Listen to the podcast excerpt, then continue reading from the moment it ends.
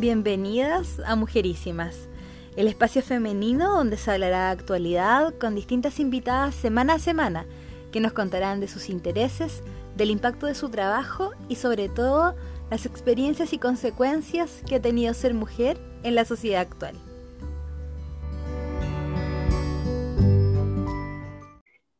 La invitada de hoy es muy especial porque es una amiga que conocí hace algún tiempo, no vive en Chile, sin embargo estamos en constante comunicación, interacción y, bueno, le agradezco por tener una disponibilidad siempre muy amable a los proyectos que le propongo.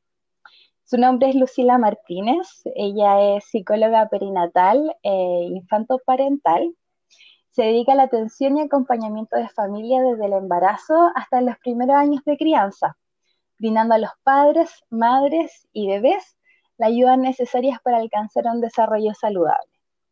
Actualmente, Lucy dirige su propio centro donde ofrece acompañamiento psicoterapéutico a madres y desarrolla programas educativos para bebés y niños. Lucy, bienvenida al programa. Gracias, Coti, a vos por la invitación. Sabes que siempre feliz de compartir espacios con vos. Eh, me parece súper enriquecedor por esta iniciativa del podcast y, y felicidades, ¿verdad?, por este nuevo proyecto. Muchas gracias, Lucy. Yo, bueno, hice una breve descripción tuya, pero me gustaría también que tú te presentaras y nos cuentes quizá un poco más para que la gente te conozca. Ok, eh, sí, bueno, yo soy Lucila eh, de Nicaragua. Nos conocimos con Coti hace algún tiempo en, nuestra formación como Dulas en Chile y desde entonces pues compartimos hemos dado cuenta, ¿verdad?, que compartimos algunas pasiones sobre la infancia, la maternidad, el embarazo. Eh, actualmente me dedico a, acompañar familias en general, ¿verdad?, en temas relacionados a la crianza, a la educación, al desarrollo infantil y eh, especialmente el acompañamiento psicoterapéutico a madres y mujeres que están viviendo procesos vinculados a la maternidad y a la crianza y bueno, me, apasiona todo este tema, ¿verdad? Eh, lo he ido descubriendo y, armando en el camino, pero trato de estar siempre en constante aprendizaje, ¿verdad? Porque este mundo cambia, cambia mucho. Entonces sí, estamos un poco lejos en distancia con Coti. Yo vivo acá en Nicaragua, a miles de kilómetros, pero tratando siempre de estar cerca. Y así es. Lucy, bueno, lo primero que todo, me interesa saber cómo estás tú, cómo está tu familia, cómo están viviendo la pandemia en tu país. Pues gracias a Dios, eh, nosotros como familia estamos bien, ¿verdad? En cuarentena desde marzo. Eh, de hecho, eh, como a nivel laboral, mi centro lo cerré desde marzo y estoy solamente atendiendo a través de sesiones en línea.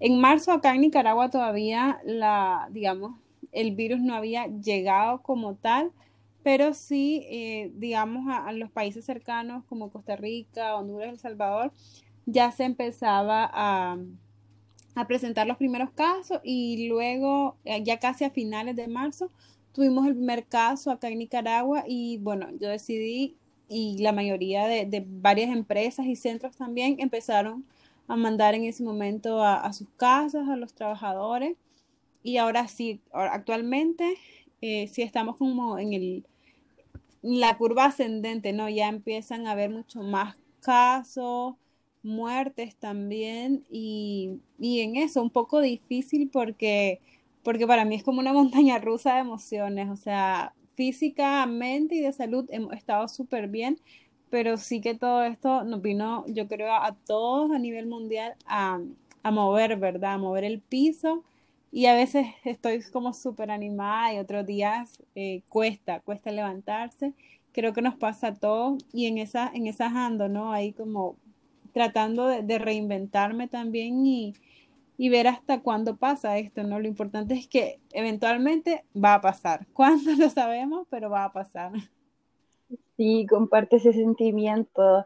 Yo también he tratado de reinventarme y todos los días tengo ideas, proyectos nuevos, pero a veces falta la energía como para empezar a moverlos.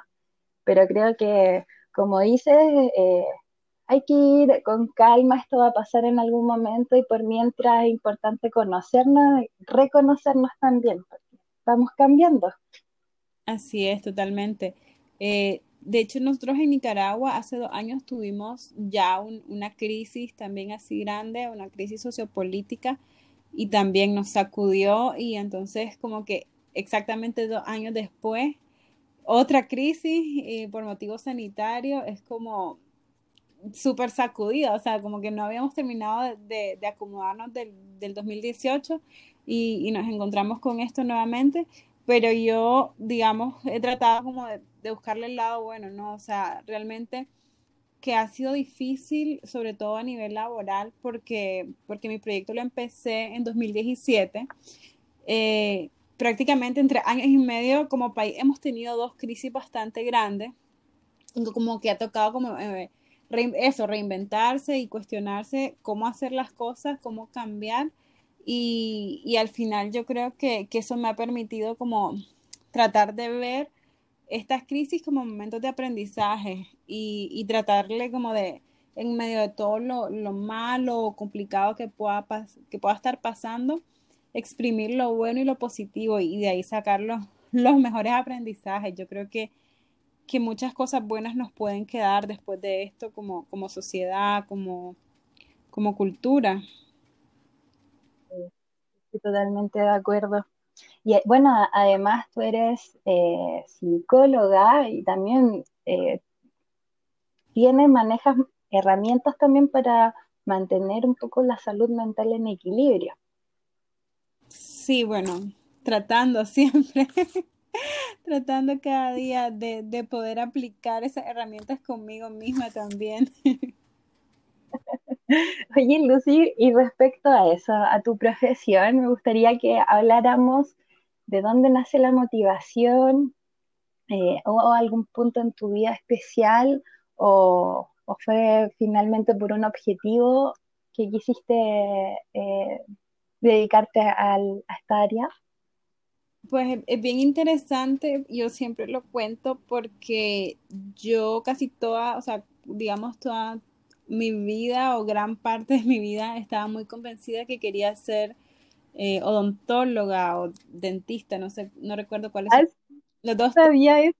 Sí, que, que, se manejan en Chile y de hecho entré a, a odontología en la universidad, estuve dos semanas eh, porque estaba con la duda, o sea, a final de, de mi educación secundaria o educación media, que, que es el equivalente en Chile, eh, yo estaba súper confundida de realmente qué es lo que quería, si quería psicología o u odontología. Realmente, eh, como te digo, la mayoría del tiempo había, estaba como súper convencida de que lo que yo quería era, era odontología, pero luego tuve que hacer, estando en, en mi último año de educación media, o educación secundaria, eh, un viaje eh, con mi colegio a El Salvador a un encuentro y ahí como que tuve un, encuentro muy cercano eh, con una psicóloga que estaba dirigiendo los talleres que estábamos recibiendo. Y me impactó tanto que yo dije, yo quiero ser psicóloga también. Realmente antes de eso tenía como otra, una visión completamente distinta de la psicología. Para mí el psicólogo es el que estaba en una clínica nada más.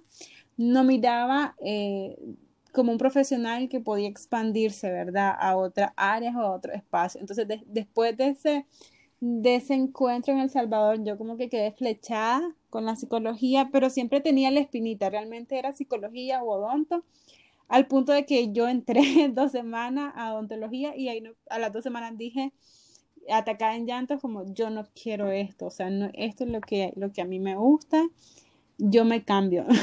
y, hice como todo el papeleo en la universidad y rapidito a, la semana ya estaba en psicología, entonces eh, era un poco lo que, lo que me llevó fue este, como un poco el interés de comprender mejor el comportamiento humano, eh, por qué hacemos lo que hacemos o actuamos de las maneras que, que normalmente nos comportamos y eso me, me fue un poco llevando a, a enamorando, ¿verdad? De, de la investigación y, exploración de la conducta humana.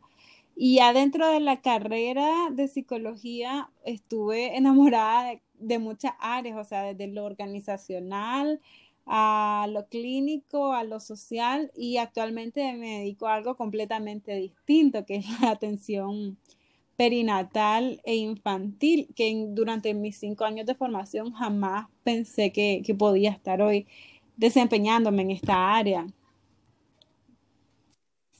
Te entiendo mucho y me pasa algo similar, pero bueno, siguiendo el tema respecto a tu carrera, hay también eh, un vínculo especial con Chile.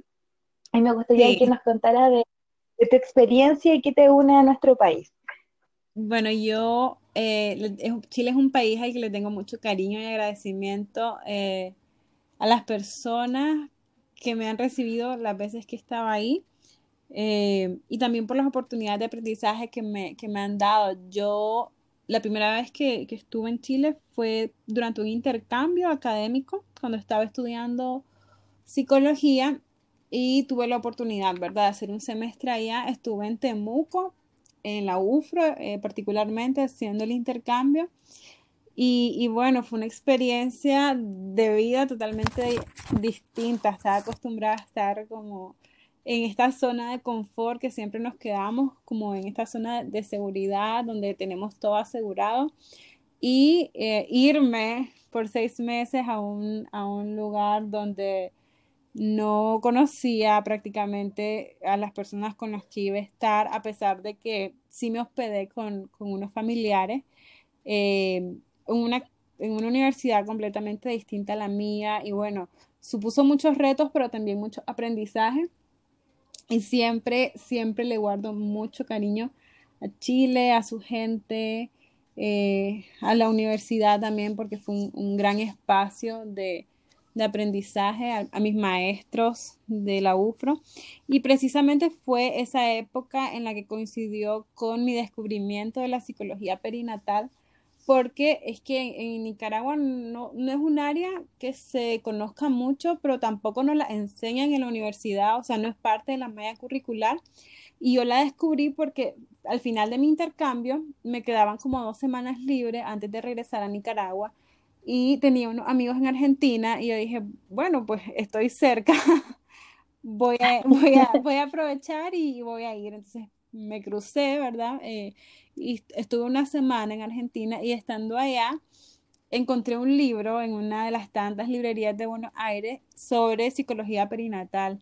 En ese momento yo no sabía de qué se trataba, ni que existía esa área, o sea, era completamente nueva para mí.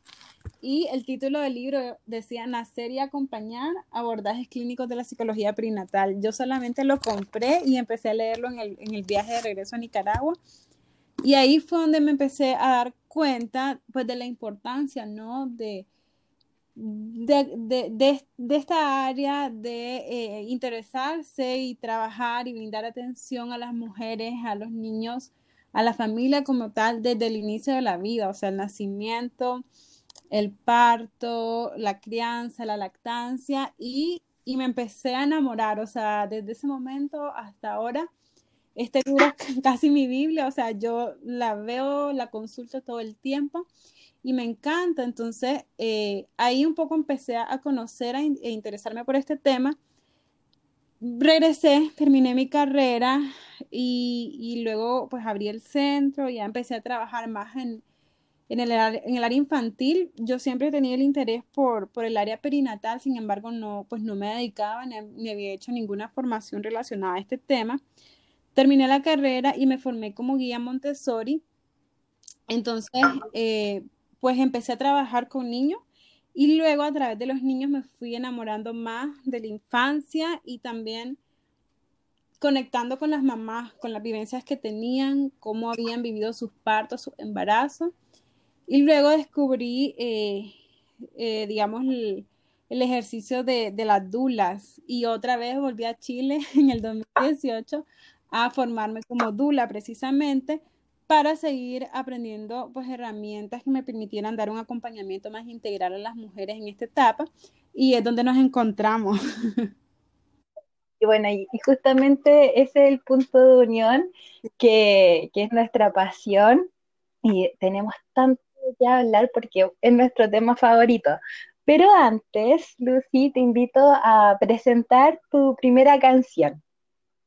Sí, bueno, esta canción que vamos a escuchar ahora me encanta también porque eh, es una canción que eh, representa mucho para mí porque es un es un, es un baile, un, una canción eh, de, mujeres principalmente y permite mucho conectar un poco con lo que estamos sintiendo, con lo que estamos viviendo. Entonces yo cada vez que, la, que me siento mal, que me siento con las energías súper bajas, la escucho y ya luego cambia completamente eh, mi estado de ánimo. Es de María Gadú y se llama Shimbalaye.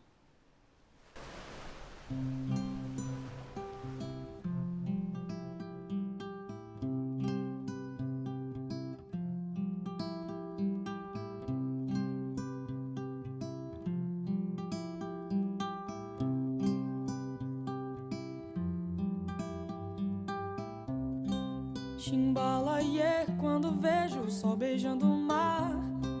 Chimbalaie toda vez que ele vai repousar. Chimbalaie quando vejo o sol beijando o mar. Chimbalaie toda vez que ele vai repousar.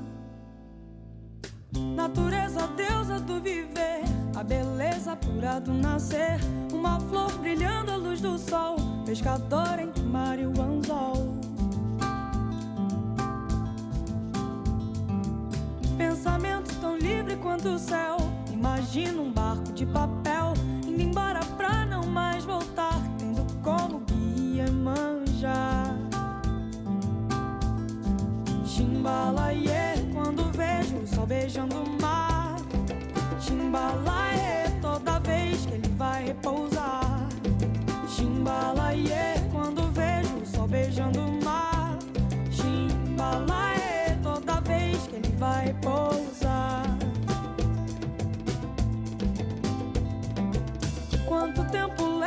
Aprender que uma flor tem que dar ao nascer? Essa flor brilhando à luz do sol, pescador entre o mar e o anzol. Chimbalaie quando vejo o sol beijando o mar. Chimbalaie toda vez que ele vai repousar. Chimbalaie quando vejo o sol beijando o mar.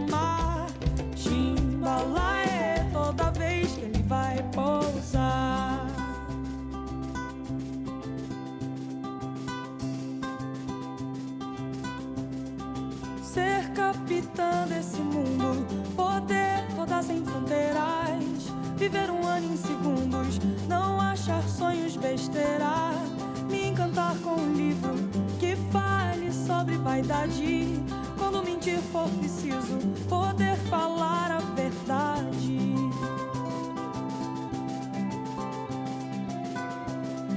Chimbalaie, quando vejo o sol beijando o mar. Chimbalaie, toda vez que ele vai repousar. Chimbalaie, quando vejo o sol beijando o mar. Chimbalaie, toda vez que ele vai repousar. Chimbalaie, quando vejo o sol beijando o mar. Chimbalaie,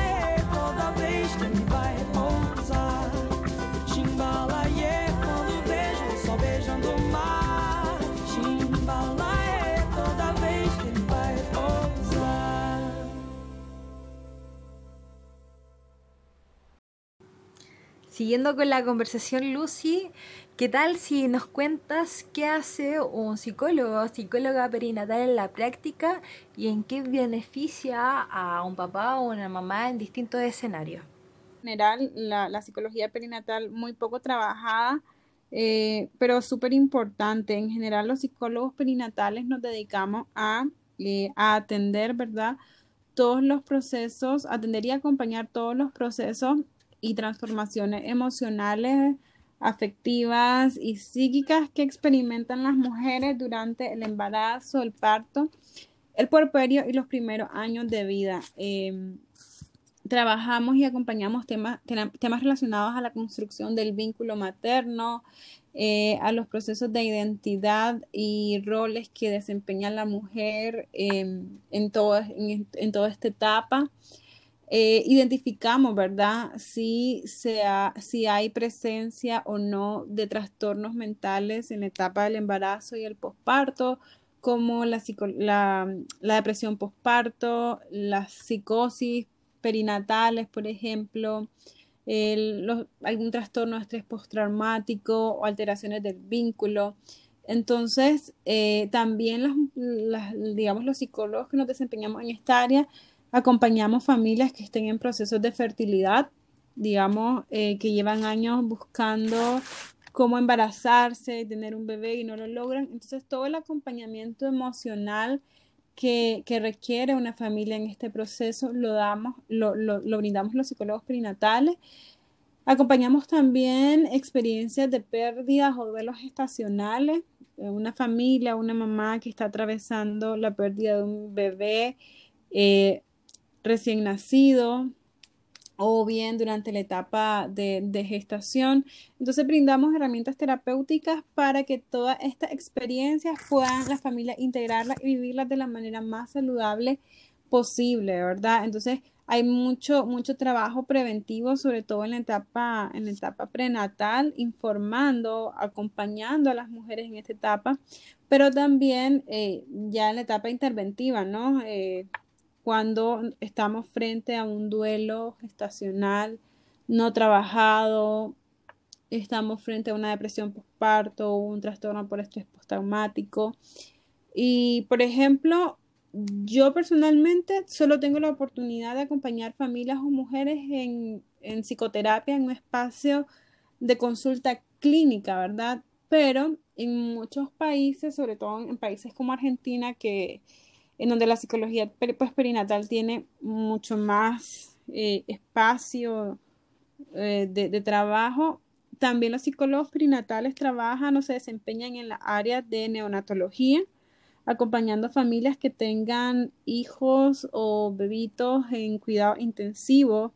Eh, hacen guardias, o sea, así como te encontrás una enfermera, un neonatólogo en, en cuidados intensivos neonatales, también te encontrás psicólogos o psicólogas que están de guardia velando por el bienestar eh, psicoemocional de esta familia, que eh, pues es una parte súper invisibilizada todavía, creo, porque en general tenemos una visión o un, modelo de atención al parto, al nacimiento súper, o sea, medicalizada exclusivamente y toda esta parte emocional y de transformaciones psicológicas eh, no las tenemos en cuenta. Entonces, una mamá que está eh, teniendo, por ejemplo, tuvo un bebé prematuro y que tiene a su bebito hasta dos meses en, en la UCI o en la UTI neonatal y que muchas veces tiene que regresar a su casa sin el bebé que ves su lactancia interrumpida porque a veces ni siquiera te permiten extraerte la leche y dejársela,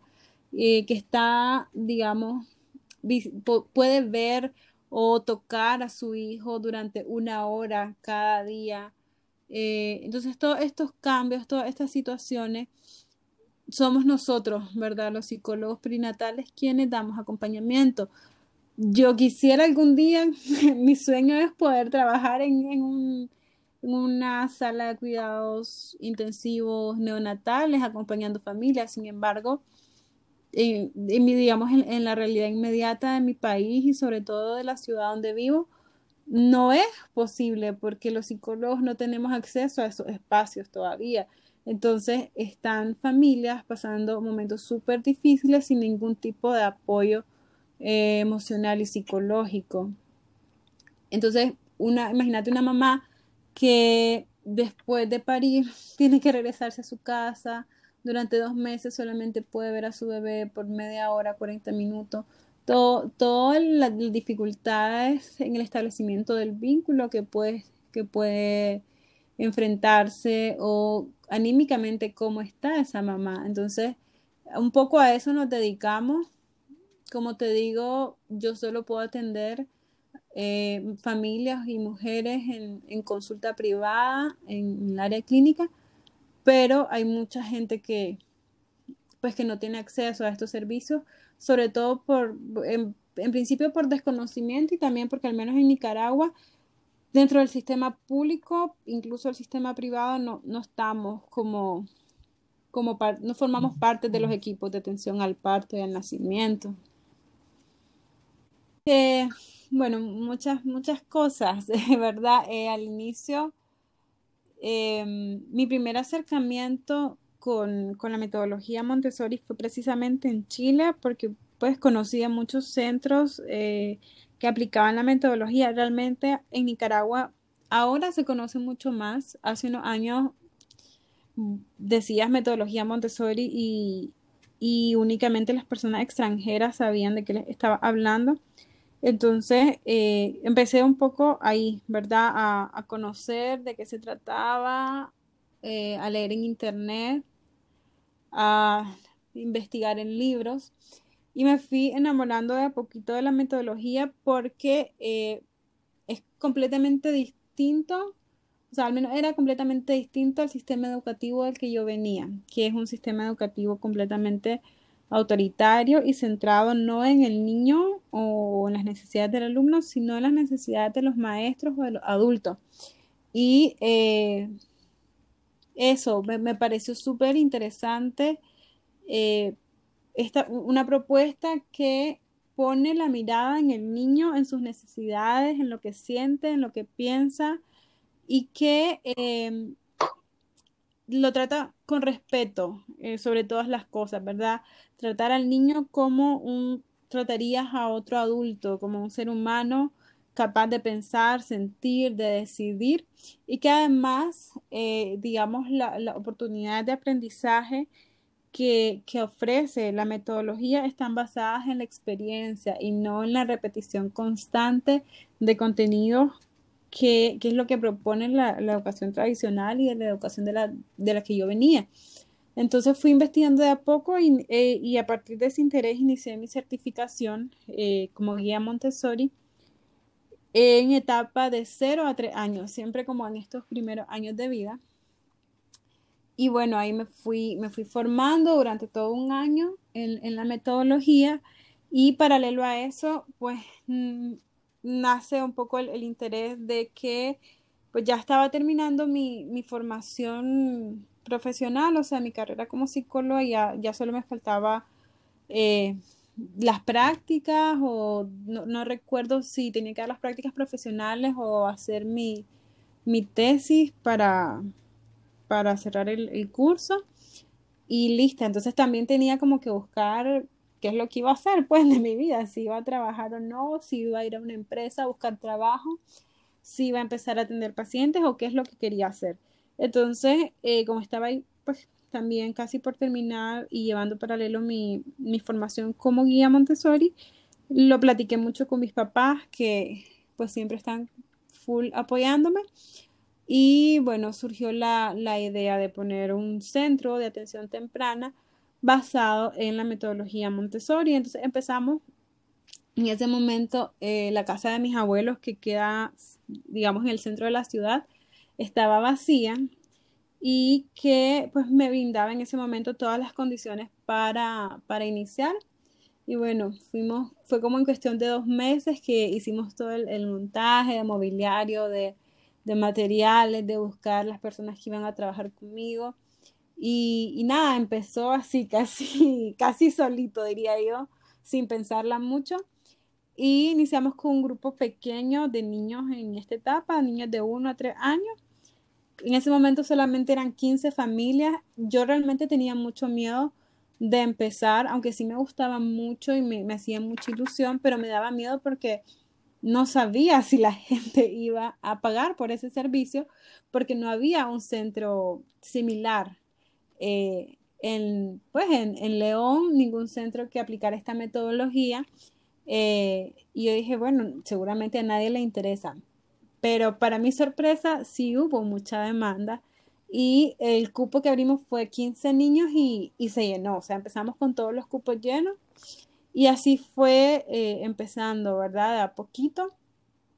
Y, ofrecíamos solamente programas para, para niños en esta etapa de 1 a 3 años, ya luego partiendo un poco de, de las necesidades que íbamos identificando y de la demanda que había, Fuimos abriendo otros programas basados siempre en la misma metodología para niños más grandes, luego hacíamos campamentos de verano y luego, bueno, fuimos integrando de a poco otros servicios según también me iba formando y descubriendo nuevos intereses. Eh, empezamos a hacer luego clases prenatales, ahora teníamos un grupo de apoyo de lactancia y así, ¿verdad? Entonces, ahorita estamos presencial, o sea, el centro como tal está cerrado esperamos que, luego que pase esta pandemia podamos eh, abrir las puertas nuevamente.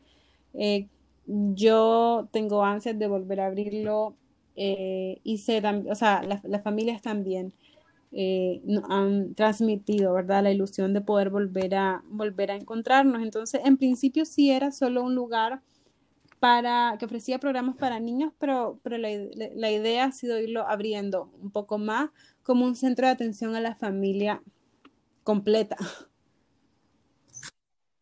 Sí, es un hermoso proyecto. Sabes que mientras hablas tengo una sonrisa de oreja a oreja porque logro transportarme a Nicaragua y me siento en tu centro y, creo que la, todos los conocimientos, la ayuda, las estrategias que emplean sin duda están cambiando la vida de muchas familias. Sí, realmente que eso ha sido como los, eh, el, digamos, el regalo más grande o mejor fruto que ha dado eh, el, centro y ver realmente eh, cómo las familias, no solamente los niños, han, pasado este proceso de transformación, ¿no? Porque dentro de la misma metodología y lo que promovemos, es, la crianza con respeto, o sea, los buenos tratos hacia la infancia, entonces educar a los padres eh, como adultos, aprender y desaprender ha sido un proceso continuo, pero también complejo y que si hace tres años y medio que,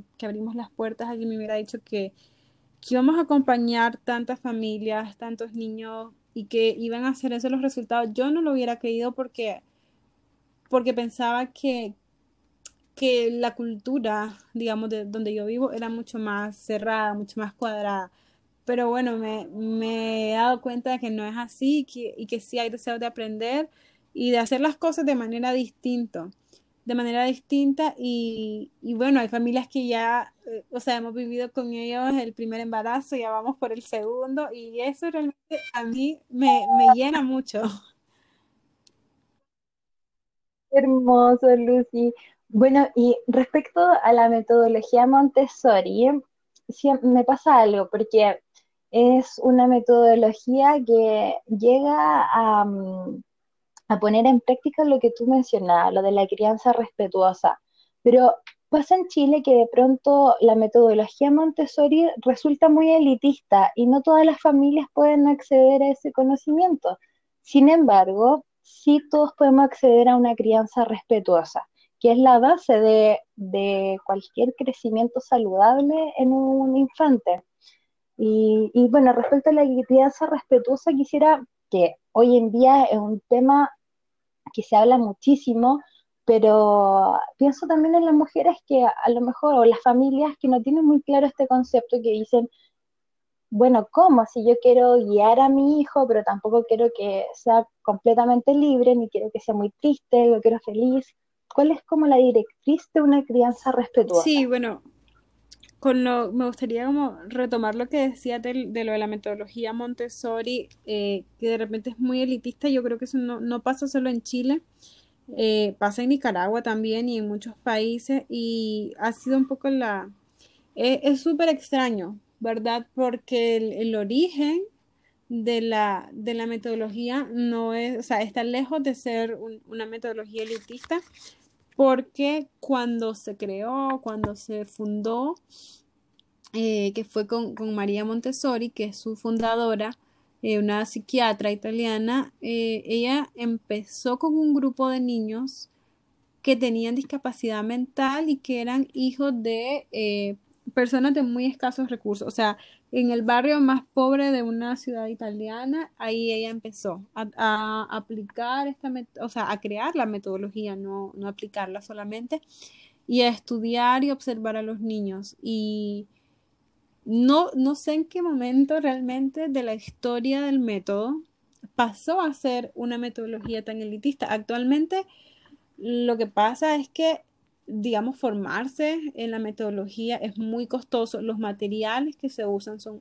muy costosos también, pero eh, yo creo que uno de los grandes retos de, quienes, de quienes nos desempeñamos en, esta área, de quienes eh, conocemos de la metodología y la aplicamos, es poder un poco romper ese esquema, porque realmente uno puede aplicar la o sea, la metodología no es el material con que el niño trabaja, sino cómo yo me relaciono con el niño, cómo yo veo al niño, eh, qué le ofrezco al niño. Y eso lo podemos hacer eh, con el material más sencillo, con cosas que tenemos en casa. Entonces, eh, yo creo que a nivel personal es como una, una meta pendiente, un tema pendiente que tengo conmigo de poder, digamos, ofrecer realmente a las familias, no solo las familias que asisten a mi centro, información mucho más sencilla de, cómo podemos aplicar la metodología en casa, en nuestra vida, y sin necesidad de comprar un material costoso o de asistir a un, centro o a una escuela eh, que, que, cueste mucho, mucho dinero, mucha plata. Pero sí creo que pasa en todos lados. Sí, es cierto. Oye, bueno, Lucy, em, ¿te parece si ah, vamos a la segunda canción? Creo que, em, bueno, esta, este, esta canción igual me gusta mucho porque es de, de Jorge Drexler y lo amo. Eh, y es Noctiluca. sí, Noctiluca. La noche estaba cerrada y las heridas abiertas y yo que iba a ser tu padre buscaba sin encontrarme en una playa desierta. Tenía la edad aquella en que la certeza caduca. De pronto al mirar el mar vi que el mar brillaba con un millar de noctilucas.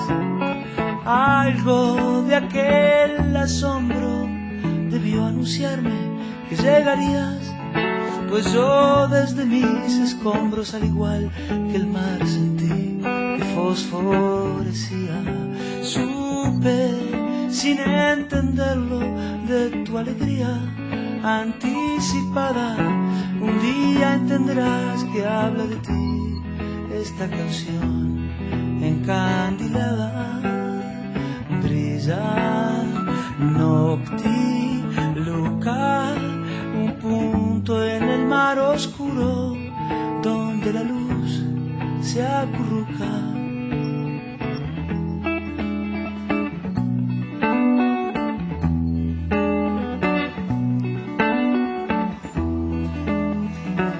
La noche estaba cerrada y las heridas abiertas. Y yo que iba a ser tu padre buscaba sin encontrarme Tenía la edad aquella en que la certeza caduca. Y de pronto al mirar el mar vi que el mar brillaba con un millar de noctilucas. Algo de aquel asombro debió anunciarme que llegarías, pues yo desde mis escombros, al igual que el mar, que fosforecía. Sin entenderlo de tu alegría anticipada. Un día entenderás que habla de ti esta canción encandilada.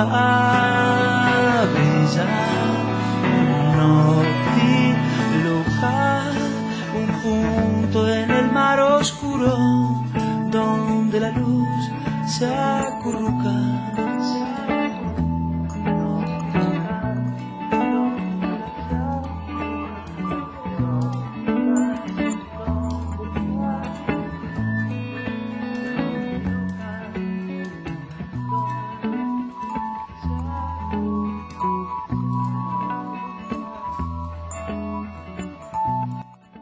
Interesante la conversación.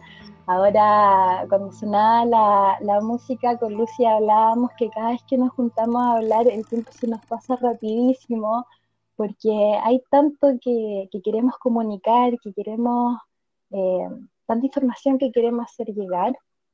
Y respecto a eso mismo, bueno, este programa se llama Mujerísimas, es un espacio femenino dedicado a nosotras y actualmente son muchas las mujeres que están gestando o parieron hace poco, están con bebés recién nacidos y, y, no pueden como compartir esta felicidad o de pronto se llenan de miedo en su cabeza porque es súper entendible. Estamos viviendo una situación desconocida para todos.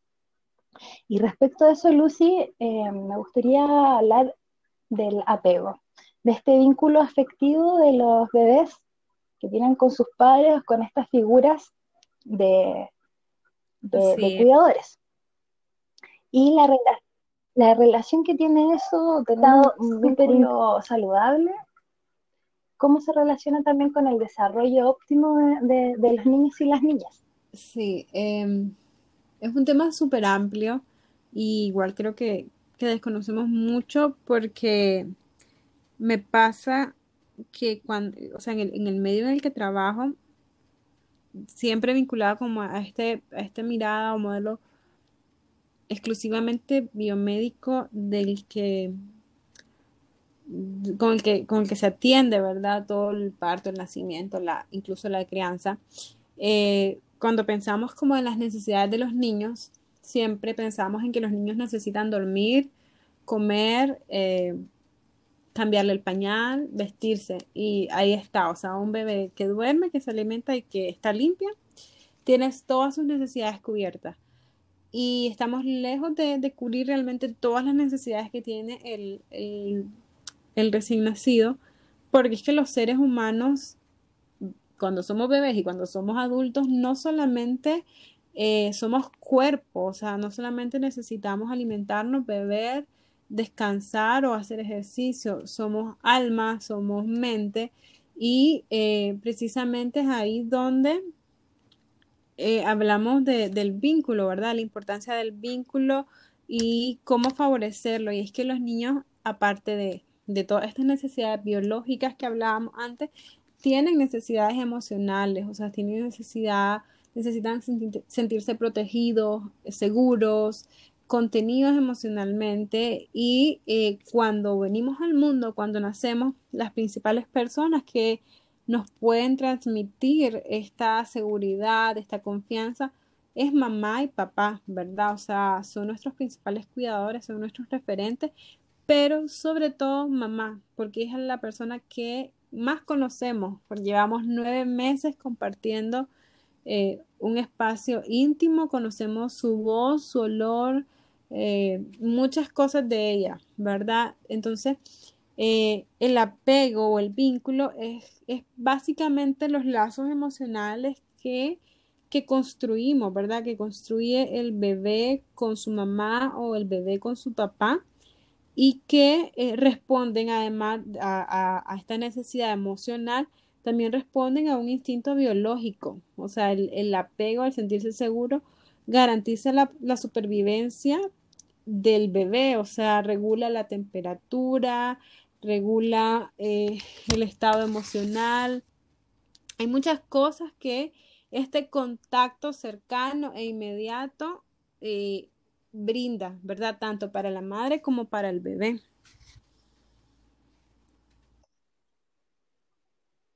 Sí, Lucy, y respecto a eso, ¿cómo una mujer, por ejemplo, que nos está escuchando ahora y que tiene un bebé recién nacido y quiere fomentar un vínculo positivo o un apego seguro, cuáles son las directrices que hay que seguir para lograrlo? yo creo muchas, eh, muchas maneras. La principal, eh, pienso yo, es poder, o sea, poder conectar con, con el bebé y antes, eh, antes de, de, poder conectar con el bebé, una de, las primeras cosas que, que necesitamos hacer es conectar con nuestras propias emociones, o sea, qué es lo que nosotros estamos sintiendo, qué es lo que nosotros estamos viviendo y qué es lo que me genera estar con mi bebé.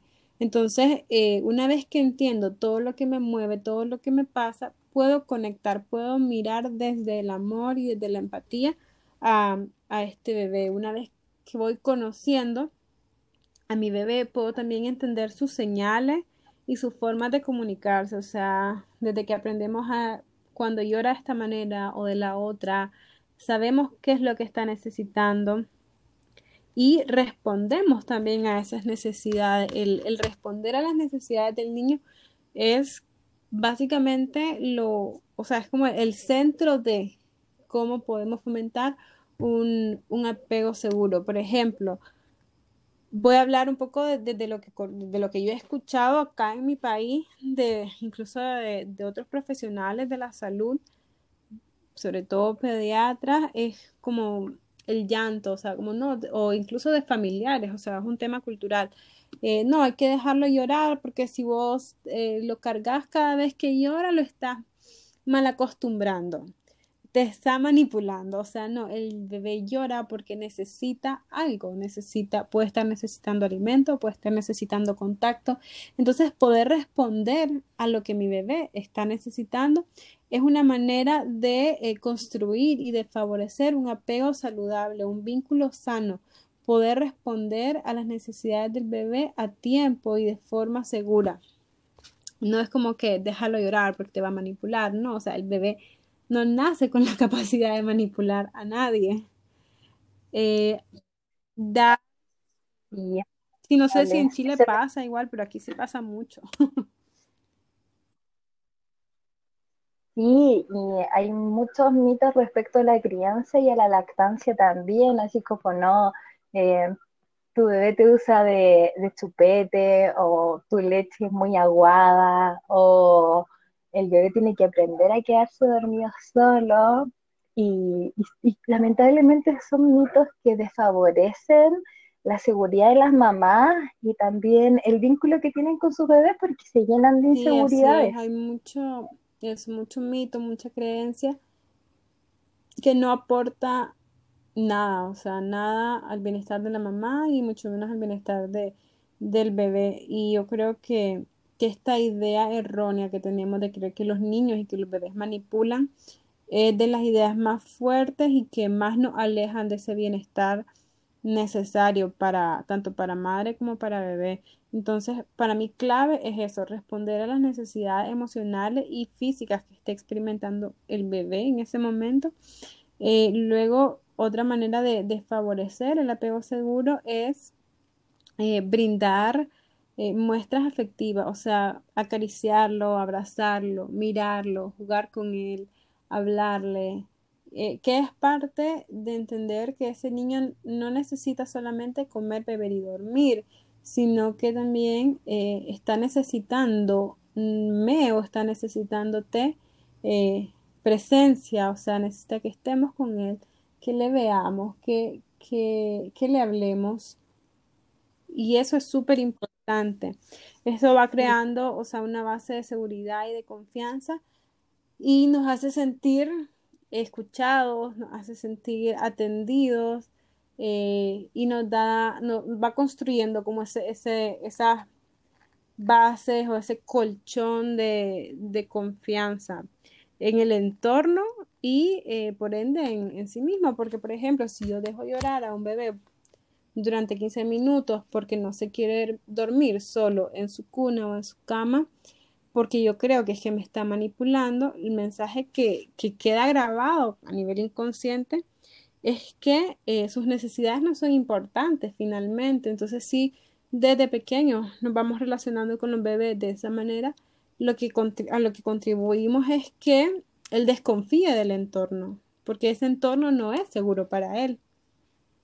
Te quiero agradecer por tu disponibilidad siempre tan amable y, dispuesta también a informar y a, llegar a más mujeres.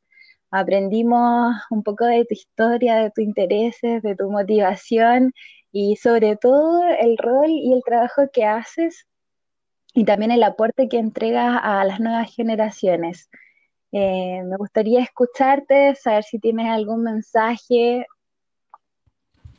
No, primero agradecerte nuevamente por la invitación, feliz de compartir eh, este espacio con vos, hablar sobre estos temas que, nos gustan tanto a las dos, sobre todo.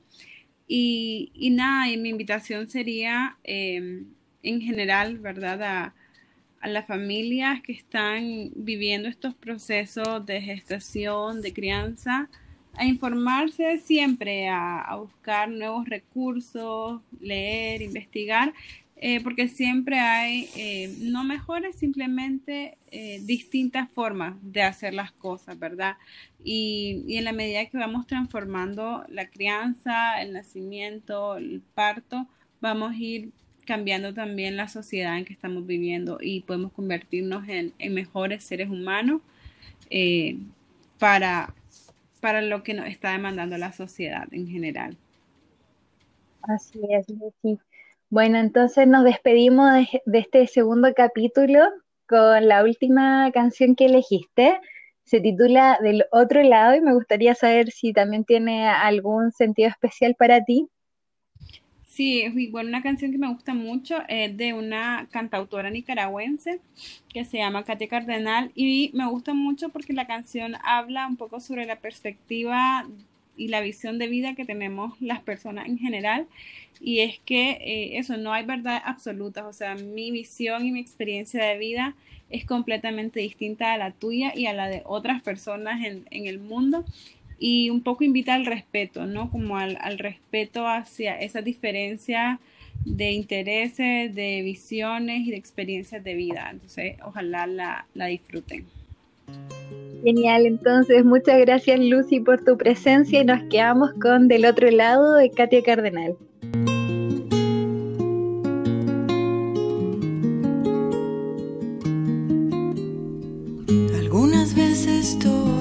Estamos del otro lado. Somos tan negros como el carbón al lado del blanco. Somos tan blancos como la